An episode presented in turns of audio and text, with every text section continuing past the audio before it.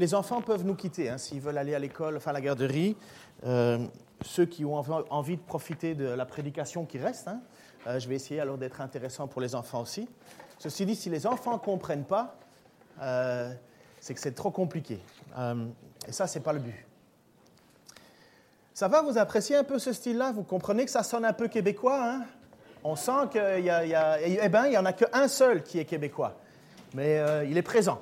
Euh, on l'entend dans le banjo, le violon. Euh, donc le 8 octobre, gardez ça en tête, le 8 octobre, et je vous présenterai encore d'autres petites vidéos, ne fût-ce que pour que vous y ayez...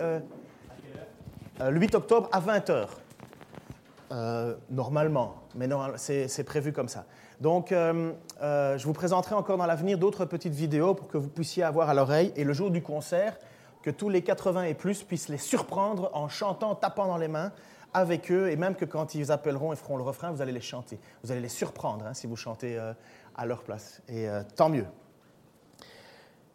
On retourne dans notre évangile de Jean, parce que vous savez que moi, dans ma volonté d'enseigner, c'est de faire tout l'évangile de Jean. On est au chapitre 14. On a eu la Pâque cette année qui est arrivée un peu trop vite à mon goût, vu qu'on euh, a déjà célébré la Pâque avant que euh, je, puisse arriver à l'évangile de Jean. Enfin, en tout cas, à, la Pâque. Mais là, on est dans le repas de la Pâque. Donc, on refait un, petit anachronisme, on va dire, bien qu'on n'est pas très, très sûr de la date exacte. Euh, on refait un petit anachronisme et je vais vous, on va revenir un petit bout sur le chapitre 13. Tu entends pas bien? Ou ça va? Si on peut monter un tout petit peu le volume de pour euh, tout petit peu, sans que ça fasse trop d'écho. Alors, pendant la soirée qui a précédé la Pâque, vous vous souvenez que Jésus avait lavé les pieds des disciples. Vous vous souvenez de ce moment-là. Et euh, on se rend compte que finalement les apôtres, les disciples, enfin les apôtres, parce que disciples c'est large, les apôtres c'est les, douze choisis, les apôtres comprennent pas trop ce qui se passe. Vous vous souvenez que Pierre a fait cette remarque en disant à Jésus, mais c'est pas toi qui dois me laver, c'est moi qui te laverai. Euh, Jésus a dit, si je ne te lave pas, il n'y a plus rien de commun entre toi et moi. Euh, c'est étonnant. Euh, alors Pierre dit, mais alors lave-moi tout le corps, alors si c'est comme ça. Et là, Jésus répond non, non, non, non, non. Celui qui s'est déjà lavé n'a pas besoin d'un autre bain, si ce n'est se laver les pieds. Et nous avons vu qu'il y avait plusieurs applications dans ce texte-là. La première, c'est que Jésus, en lavant les, pieds des disciples, montrait et voulait montrer que les disciples, les apôtres, pardon, avaient besoin, les disciples aussi, avaient besoin d'être purifiés par Jésus-Christ. Il fallait que ce soit Jésus qui purifie. C'était aussi une autre façon de montrer que le plus grand dans le royaume de Dieu, c'est celui qui s'abaisse et pas celui qui attend d'être servi par les autres. C'est aussi un exemple à suivre dans notre manière de vivre, de nous, de nous supporter les uns les autres dans le royaume. C'est un exemple qui nous est donné puisque Jésus a dit faites ceci aussi.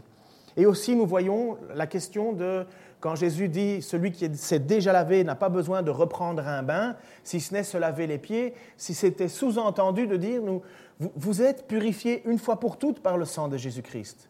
Ceci dit, vous aurez quand même encore beaucoup de fois demandé pardon pour quelques erreurs et ceci, cela. Et donc il y a cette, cette continuité de, de, relation avec Jésus-Christ. Vous êtes lavé complètement, mais parfois, et ça arrive, hein, on doit demander pardon pour euh, bien des choses.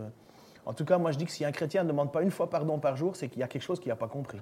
Euh, et si un chrétien ne dit pas trois fois merci par jour, euh, c'est qu'il a aussi peut-être quelque chose qu'il n'a pas compris. Parce que c'est une dépendance dans laquelle on est avec Jésus. Et donc on est là, dans ce moment particulier avec les, apôtres, on est dans cette pièce qui a été louée pour euh, l'occasion. Euh, je vous avais dit, ça devait être une ambiance très tamisée, très particulière. Et c'était au même moment où Jésus va déclarer à un certain moment qu'il sait que quelqu'un qui est là dans la pièce va les trahir. Les apôtres ne comprennent pas. Hein. Il faut se rendre compte que dans cette pièce, c'est le palais des confusions, parce que pour nous, ça semble clair quand on lit le texte aujourd'hui. Mais pour eux, ce n'était pas clair. Ils ne savent pas qui va trahir. Judas le sait. Jésus le sait. Mais les autres apôtres ne comprennent pas. D'ailleurs, le texte nous dit peut-être que, euh, comme c'était lui qui avait les cordons de la bourse, peut-être qu'il devait aller chercher quelque chose. Euh, mais Judas part, à ce moment-là, sort pour aller accomplir cette œuvre de la trahison de Jésus. En même temps, durant cette soirée, Jésus est troublé. Il est troublé. Il sait que son heure est venue. Judas va, va le livrer. Et Jésus n'est pas ignorant, il sait pourquoi il est là, il sait quelle est la raison sur la terre, et il sait que ce moment va être difficile. Ce n'est pas nouveau, il le sait déjà, il l'avait déjà euh, expliqué à Nicodème.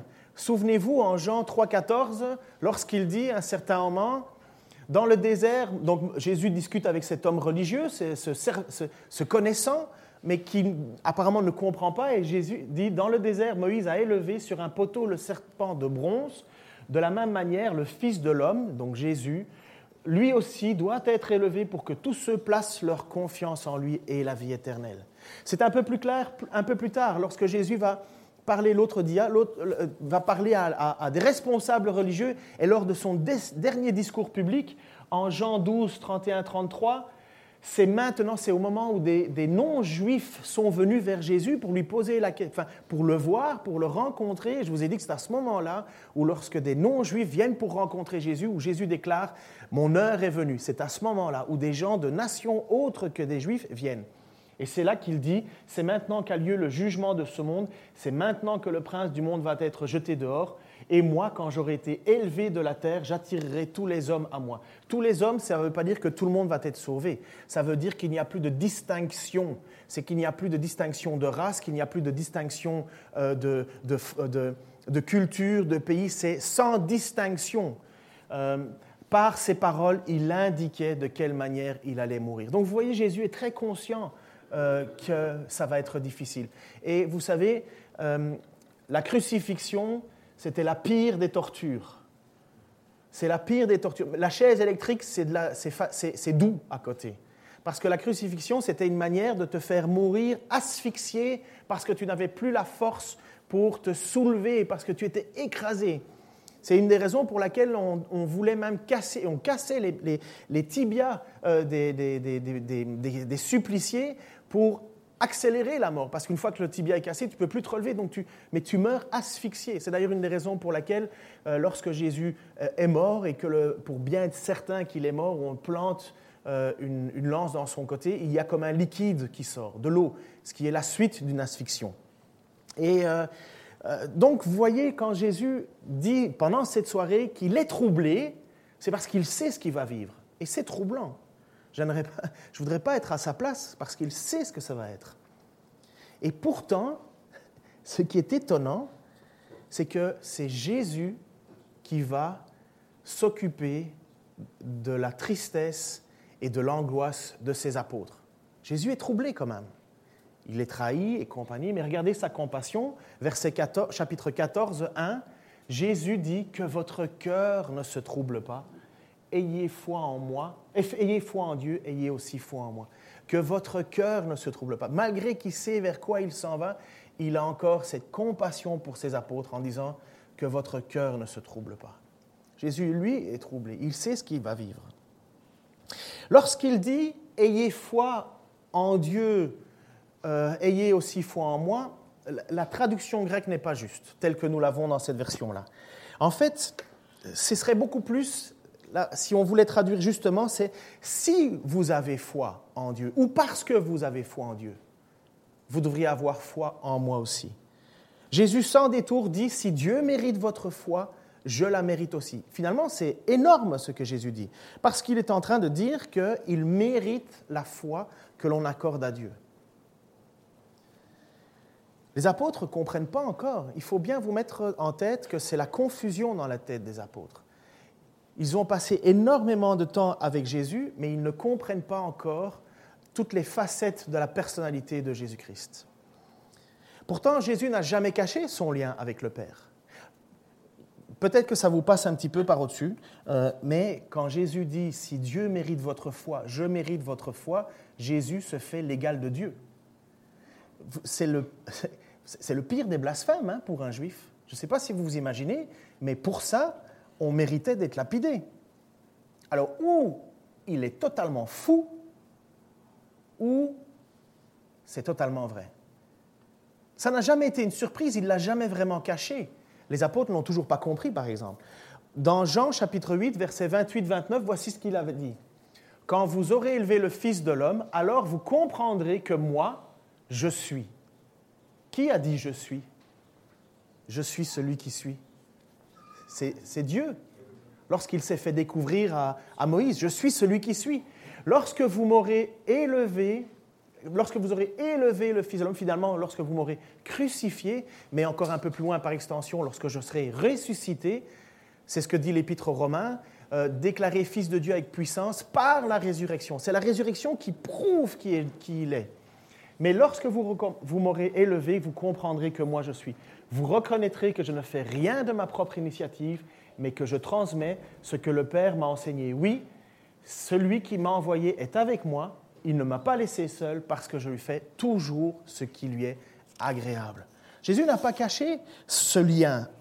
Jésus a toujours fait comprendre que ce qu'il le fait, il ne le fait pas de sa propre initiative, mais c'est parce qu'il a vu le Père le faire. Il n'a jamais caché ces choses-là. Et à ce moment-là, dans cette pièce, et je me souviens de la magnifique prédication aussi que Geoffrey nous avait faite sur ce sujet, voici ce que Jésus va déclarer donc il est toujours dans cette pièce, dans la maison de mon Père. Donc il dit, ne vous troublez pas, dans la maison de mon Père, il y a beaucoup de demeures. Si ce n'était pas vrai, je vous l'aurais dit, en effet, je vais vous préparer une place. Lorsque je vous aurai préparé une place, je reviendrai et je vous prendrai avec moi afin que vous soyez vous aussi là où je suis. Mais vous connaissez le chemin de l'endroit où je me rends. Jésus leur annonce finalement dans cette pièce leur départ, son départ. Mais ils ne comprennent pas. Ils ne comprennent pas trop. Jésus est en train de lui parler que ce départ les amène et est essentiel puisqu'il part où? Dans la maison de son Père. Dans quel but? Leur préparer une place. Et qu'est-ce qu'il va faire après? Il viendra les rechercher. Donc il n'est pas en train de dire je m'en vais, je vous abandonne, j'en ai assez, je vais prendre des vacances au bord du Nil euh, parce que moi le ministère euh, c'est fini. Non, non, non. Il explique clairement qu'il doit faire cela. Et c'est dans l'intérêt des apôtres de le faire. Il va préparer une place. Mais regardez, comme je vous dis, c'est le palais des confusions cette soir-là.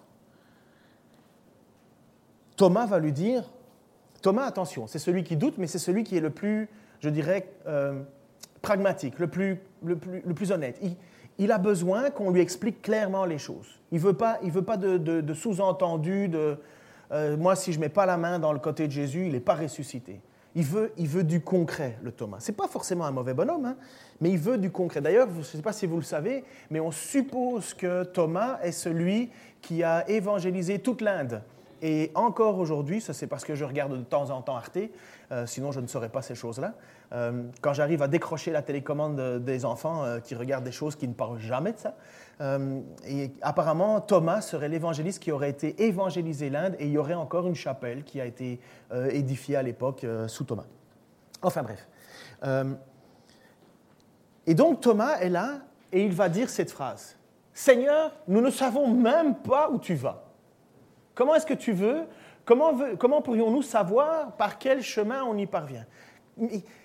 Donc Jésus parle en disant, ayez confiance, ne, vous soyez pas troublés. Euh, si, Dieu mérite votre foi, je mérite autant que Dieu cette foi, mais je dois partir, je vais dans la maison de mon Père, préparer une place, je reviendrai vous chercher. Et vous connaissez le chemin, lui dit Jésus, vous connaissez le chemin. Et là, et là Thomas, il dit, mais enfin, on ne sait même pas où tu vas, comment tu veux qu'on sache le chemin? Vous comprenez que ce n'est pas encore très clair dans la tête des apôtres. Ça fait quand même trois ans de ministère quand même avec Jésus. C'est quand même trois ans qu'il en parle. Ça fait quand même trois ans qu'il explique ces choses-là. C'est vrai d'une manière qui apparemment semble ne pas être très claire pour les apôtres. Pour nous, c'est clair, évidemment. On a déjà lu tout le livre trois, quatre fois, donc on le sait. Mais pour eux, non. On ne sait même pas où tu vas. On ne sait même pas comment il faut y aller. Et voilà la réponse qui est extraordinaire et en même temps qui n'a toujours pas été compris par les apôtres. Le chemin, répondit Jésus, c'est moi. Parce que je suis la vérité et la vie. Personne ne va au Père sans passer par moi. Si vous me connaissiez, vous connaîtrez aussi mon Père. Et maintenant, déjà, vous le connaissez et vous l'avez même vu. Mais ça, c'est énorme ce qui vient d'être dit. C'est énorme. Ce n'est pas une théorie, ce n'est pas une philosophie, ce n'est pas un mode d'emploi, une, espèce de succession de, choses à faire ou ne pas faire. Ce n'est pas ça le chemin. Le chemin, ce n'est pas, ce n'est pas des, des règles. Le chemin, ce n'est pas une obéissance à la loi. Le chemin, c'est une personne. C'est Jésus. Voilà la grande différence entre l'Ancien et le Nouveau Testament. Dans l'Ancien Testament, il fallait obéir à des lois, et le plus près possible, sans jamais malheureusement y arriver. Mais avec le Nouveau Testament, ce n'est plus des lois qu'il faut suivre, ce n'est plus une loi qu'il faut appliquer, c'est une personne et une seule personne qu'il faut suivre, parce qu'il est le chemin. Je vais revenir sur ce point dans quelques minutes, mais lorsqu'il dit, si vous me connaîtriez, vous connaîtriez aussi. Euh, et maintenant, enfin, euh, pardon. Si vous me connaissiez, connaissez, vous connaîtrez aussi mon Père. De nouveau, cette égalité que Jésus se donne entre lui et Dieu. Si vous me connaîtriez, si, si mes apôtres, parce qu'il ne faut pas oublier qu'il parle dans cette pièce, si vous saviez vraiment qui je suis, vous connaîtriez vraiment le Père. Le chemin, comme je dis, ce n'est pas un parcours, ce n'est pas un, pas un parcours, une, œuvre à accomplir, une discipline à avoir. Ça, c'est la moralité. La moralité chrétienne ne sauve pas, hein, sachez-le. Hein. Vous pouvez être super moral, vivre une vie bien rangée, vous n'êtes pas sauvé. On n'est pas sauvé parce qu'on on fait des bonnes choses. On est sauvé parce qu'on on accepte et on reconnaît Jésus-Christ comme son Seigneur, Sauveur, comme étant le chemin. Évidemment, après ça, il y a une vie qui découle. Hein. Après ça, on a quand même une vie qui est transformée. Euh, mais il va dire cette phrase incroyable. Il l'a déjà déclaré en Jean 1, 14. Et c'est plutôt l'apôtre Jean qui le dit. Donc, quand il dit Je suis le chemin, la vérité, il a dit qu'il est la vie. Celui qui est la parole est devenu homme. Il a vécu parmi nous. Nous avons contemplé sa gloire, la gloire du Fils unique, envoyé par son Père, plénitude de grâce et vérité.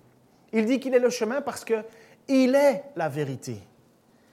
Non seulement il est la vérité, mais il est la vie aussi. Il l'a déclaré en Jean 11, 25. Je suis la résurrection et la vie, lui dit Jésus. C'est celui qui place toute sa confiance en moi vivra, même s'il meurt. Il l'a déjà dit. Il est cette vie. Je suis le chemin. N'oubliez pas pourquoi est-ce que Jésus est le chemin parce qu'il est la vérité de Dieu et parce qu'il est la vie de Dieu. Il a aussi dit ça parce que sa vie et Jésus, tout son ministère, révèle qui est Dieu.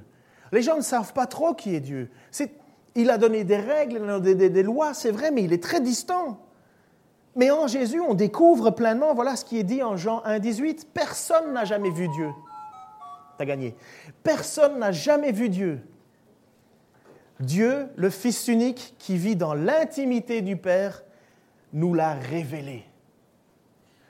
Personne n'a jamais vu Dieu, mais Jésus-Christ, lui qui se, dit être le chemin, la vérité et la vie, lui a révélé qui était Dieu. Il ne dit pas non plus, euh, il ne dit pas des paroles au sujet de Dieu dont il pense que c'est vrai. Tout ce que dit Jésus, c'est ce que Dieu dit lui-même. Ce n'est pas un prophète, Dieu, même Jésus, même s'il est le plus grand des prophètes, ce n'est pas un prophète qui a besoin d'attendre quelque chose comme révélation. Il est en parfaite unité avec Dieu. Jean chapitre 5 verset 29 nous dit, Jésus reprit donc la parole et leur dit, en vérité, en vérité, je vous le dis, le Fils ne peut rien faire de lui-même, sinon ce qu'il voit le Père accomplir. Tout ce que le Père fait, le Fils fait pareillement. Ça prend de l'ampleur quand on, maintenant on regarde dans cette pièce ce qu'il se passe. Lorsque Jésus dit ⁇ Je suis le chemin, la vérité et la vie ⁇ on se rend compte que c'est une énorme prétention, mais que ça n'a jamais été caché. Il a toujours dit qu'il était la vie, il a toujours dit qu'il était la vérité. N'oubliez pas la question, hein? La question pour le moment, c'est que Jésus est en train de répondre à Thomas. Thomas qui lui a posé cette question, Seigneur, nous ne savons même pas où tu vas. Comment pourrions-nous savoir euh, Nous ne savons pas euh, où, tu vas. comment pourrions-nous connaître le chemin? N'oublions pas que Jésus lui a répondu, le chemin, c'est moi. Si vous me connaîtriez, vous connaîtriez aussi mon Père. Jésus communique tellement les vérités de Dieu. Jésus est tellement lié à Dieu que lorsque Jésus parle, les morts ressuscitent. Et c'est énorme. Lorsque Jésus parle, la puissance, la force, la, présence de Dieu en Jésus est tellement forte que lorsque Jésus parle, le texte nous dit, ne vous étonnez pas, l'heure vient où tous ceux qui sont dans la tombe entendront la voix du Fils de l'homme, alors ils en sortiront, ceux qui auront fait le bien ressusciteront pour la vie, ceux qui auront fait le mal ressusciteront pour être condamnés. Qui peut avoir cette prétention à ce niveau-là, si ce n'est Dieu lui-même? Qui peut avoir cette prétention de pouvoir dire que même au son de sa voix, les morts ressuscitent? Mais c'est énorme. Et dans cette pièce, à ce moment-là de l'histoire, les apôtres ne saisissent pas encore qui est Jésus? Mais Jésus va quand même pouvoir dire en 14.6, c'est ce qui est écrit, Personne ne vient au Père que par moi. Mais ça, là, il y a beaucoup trop de chrétiens qui sont gênés de cette phrase. On vit dans un monde aujourd'hui où la vérité n'est qu'une suggestion parmi d'autres. Rien de nouveau, hein? Pilate avait commencé avec cette question, la vérité, mais qu'est-ce que la vérité? La vérité, elle était sous ses yeux et Pilate ne l'a même pas rencontrée, ne l'a même pas reconnue. Mais beaucoup trop de chrétiens ont, ou sont, malheureusement euh, de cela. Ils sont presque gênés d'affirmer que Jésus est le seul chemin qui mène à la Dieu. Ils le regrettent. Beaucoup trop de chrétiens s'excusent de cet exclusivisme. Mais s'en excuser, pourquoi? Aucun chrétien ne devrait supposer qu'il existe un autre moyen d'atteindre Dieu, ça n'existe pas si l'on croit que Jésus est bien qui il est. Pour les apôtres, comme pour nous, une déclaration comme celle-là, c'est lourd, n'est-ce pas? Aller dans un repas, et moi pareil, hein, aller dans un repas, une discussion, et finalement, vous sortez cette phrase après avoir entendu tout le monde qui dit euh, que lui va voir son ostéopathe, qui fait bouger des pierres sur son dos, et qu'il y en a un autre qui dit qu'il a commencé le feng shui et qu'il se sent libéré, qu'il y en a un autre qui explique. Et vous vous dites au milieu de la soirée, non, le seul chemin pour arriver à Dieu, c'est Jésus-Christ. Peut-être que le gars qui se fait soigner par les pierres va vous en envoyer une pour essayer. Parce que personne ne supporte cet exclusivisme. Pourquoi? Parce que Jésus est venu sur terre pour mettre en lumière ce qui était caché. Et pire que ça, mieux que ça, ce n'est pas nous qui choisissons Dieu. C'est Dieu qui nous choisit. C'est Dieu qui nous permet d'accepter cette vérité. On va y revenir tout de suite. Donc Jésus dit, je suis le chemin, la vérité et la vie, nul ne vient au Père que par moi. Pour dire cela, il faut être très proche de Dieu. Pour accepter cela, il faudrait, dans le meilleur des cas, que Jésus soit Dieu lui-même puisque le chemin pour arriver à Dieu, c'est Dieu. Et voilà que Jésus donc déclare en Jean chapitre 14, verset 17, Si vous me connaissez, vous connaîtriez aussi mon Père. Et maintenant, maintenant vous le connaissez, vous l'avez même vu. Les douze apôtres sont là, à mon avis. Certainement, il y en a un qui est encore en train de se demander euh, euh, comment est-ce qu'il va faire passer cette phrase Comment est-ce que, comment et Jésus leur dit, vous l'avez même vu, vous avez déjà même vu Dieu. Et regardez à quel point c'est encore pas clair dans la tête des apôtres. Philippe intervient, donc vous voyez qu'il n'y a pas que Thomas qui doute, il n'y a pas que Pierre qui se trompe, euh, parce que vous avez vu que Pierre s'était trompé sur la façon, donc quand il a dit à Jésus, me lave pas les pieds, lave-moi tout le corps, et ainsi de suite. Donc vous voyez déjà euh, une incrédulité. Après ça, il y a Thomas qui lui-même dit, mais on ne sait même pas où tu vas. Et puis après ça, euh, Philippe intervient en disant, Seigneur, montre-nous le Père et ça nous suffira. Lequel d'entre vous dirait la même chose Montre-moi Dieu et je serai comblé. Montre-moi ta puissance, Seigneur, et j'aurai la foi. montre-moi par tous des signes, montre-moi Dieu, et ça me suffira. Mais évidemment, ça te suffit. Qu'est-ce que tu veux voir de plus après avoir vu Dieu? Mais Jésus est triste de cette attitude. Triste. Dans Exode chapitre 33, versets 18 à 23, Moïse a supplié Dieu de le voir. Et voici ce qui s'est passé. Là-dessus, Moïse reprit, Permets-moi de contempler ta gloire. Et Dieu lui répondit, C'est ma bonté tout entière que je veux te montrer. Et je proclamerai devant toi qui je suis. Je ferai grâce à qui je veux faire grâce, et j'aurai pitié de qui je veux avoir pitié. Ce n'est pas le ministère de Jésus, ça. Mais tu ne pourras pas voir ma face, car nul homme ne peut me voir et demeurer en vie. L'Éternel dit encore, il y a ici un lieu tout près de moi, tiens-toi debout sur le rocher, et quand ma gloire passera, je te mettrai dans le creux du rocher, je te couvrirai de ma main jusqu'à ce que j'aie passé. Puis je retirerai ma main et tu me verras de dos. Personne ne peut voir ma face. Voyez comme même Moïse, alors qu'il avait reçu le ministère de, gérer ce peuple, il dit, mais si je pouvais seulement te voir. Pour le moment, il a parlé à un buisson ardent, hein, ou à une colonne de feu, mais il n'a jamais vu Dieu. Et il demande instamment, mais Seigneur, permets-moi de te voir. Et Dieu lui dit, mais si tu me vois, tu meurs. Alors, ok, euh, tu pourras me voir, mais de dos. Tu verras juste ma gloire. Mais quand Dieu répond, et regardez à quel point c'est magnifique, quand Dieu répond à Moïse, c'est ma bonté que je veux te montrer, c'est ma, grâce que je veux te montrer, c'est ma pitié que je veux te montrer. Mais qui est Jésus? Qu'est-ce qu'a fait Jésus pendant tout son ministère? Grâce, pitié envers ceux qui souffraient de maladies et compagnie, et bonté. Il a relevé les affligés. Heureux ceux qui euh, sont abattus parce qu'il les relèvera. Vous connaissez hein, 53 qui commence et qui explique, 50, oui, 53, euh, qui explique le ministère de Jésus et compagnie. Vous voyez la question de, Philippe? C'est la même prétention que Moïse. Hein. Je veux voir Dieu. Mais nous aussi, hein, euh, on dit ça. Oh, si je pouvais voir Dieu. Et voici la réponse de Jésus à Philippe. Et quoi lui répondit Jésus? Après tout le temps que j'ai passé avec toi, tu ne me connais pas encore, Philippe?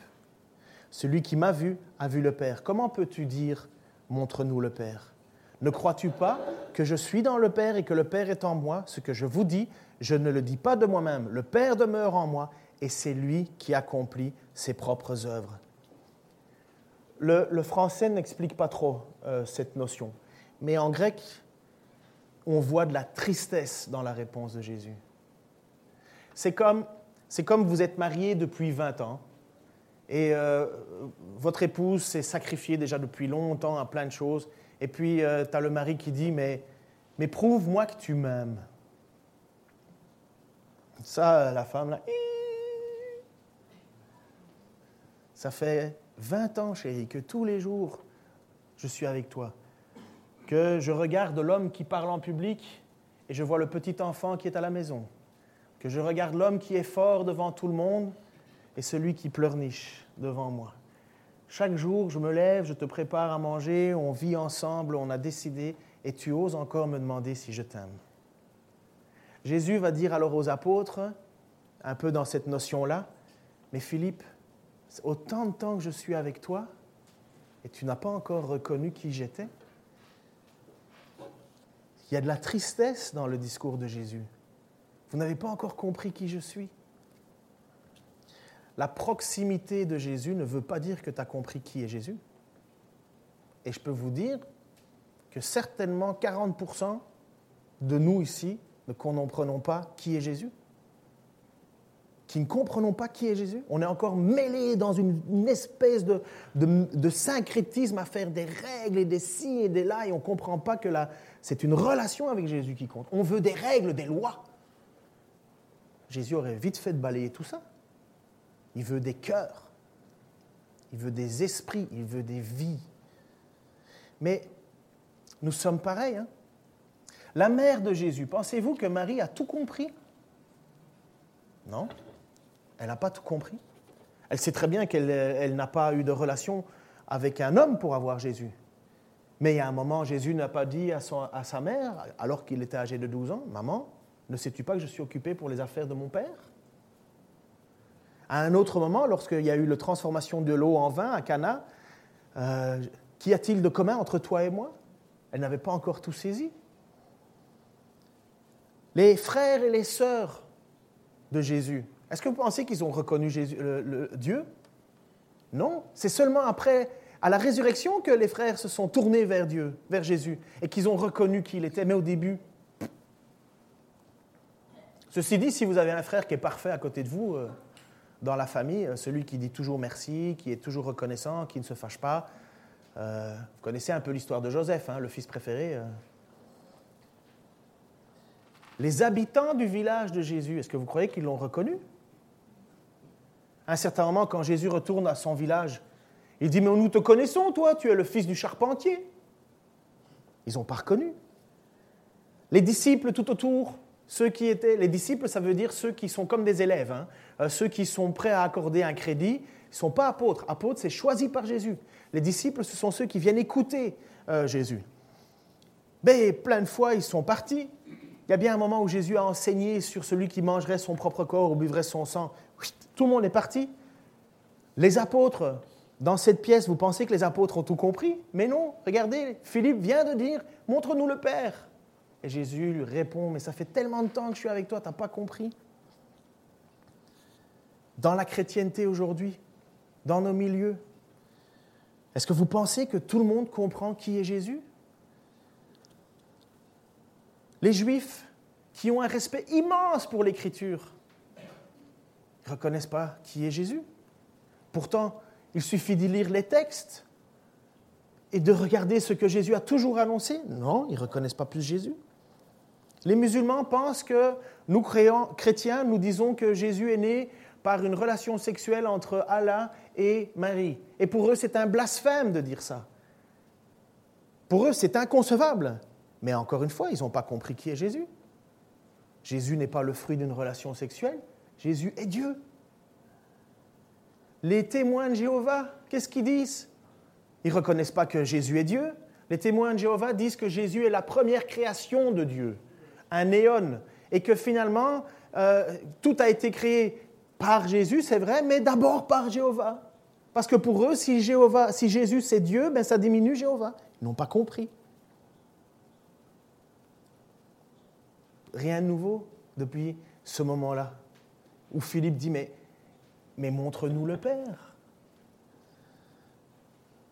Dieu fait cette grâce de venir au milieu de nous de se révéler à nous d'une manière où tu peux mettre et tu peux voir qui est Dieu.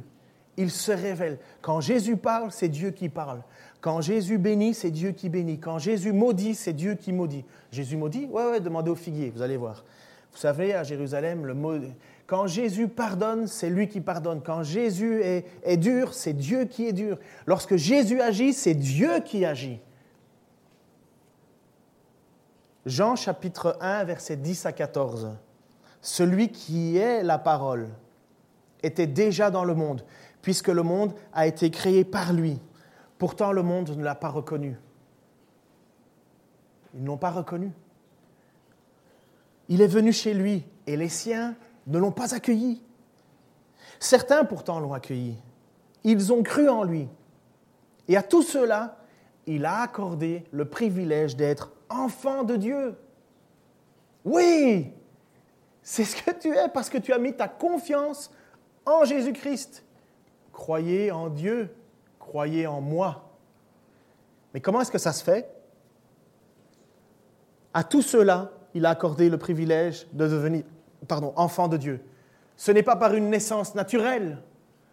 Tu n'es pas chrétien parce que tes parents étaient chrétiens. Si tu crois ça, retourne au pied de la croix, parce que ça ne veut rien dire. Ni sur l'impulsion d'un désir, tiens, ce matin, j'en ai assez, je vais devenir chrétien. Je vais aller explorer les voies du christianisme, je vais obéir aux règles du christianisme et je vais devenir chrétien. Non.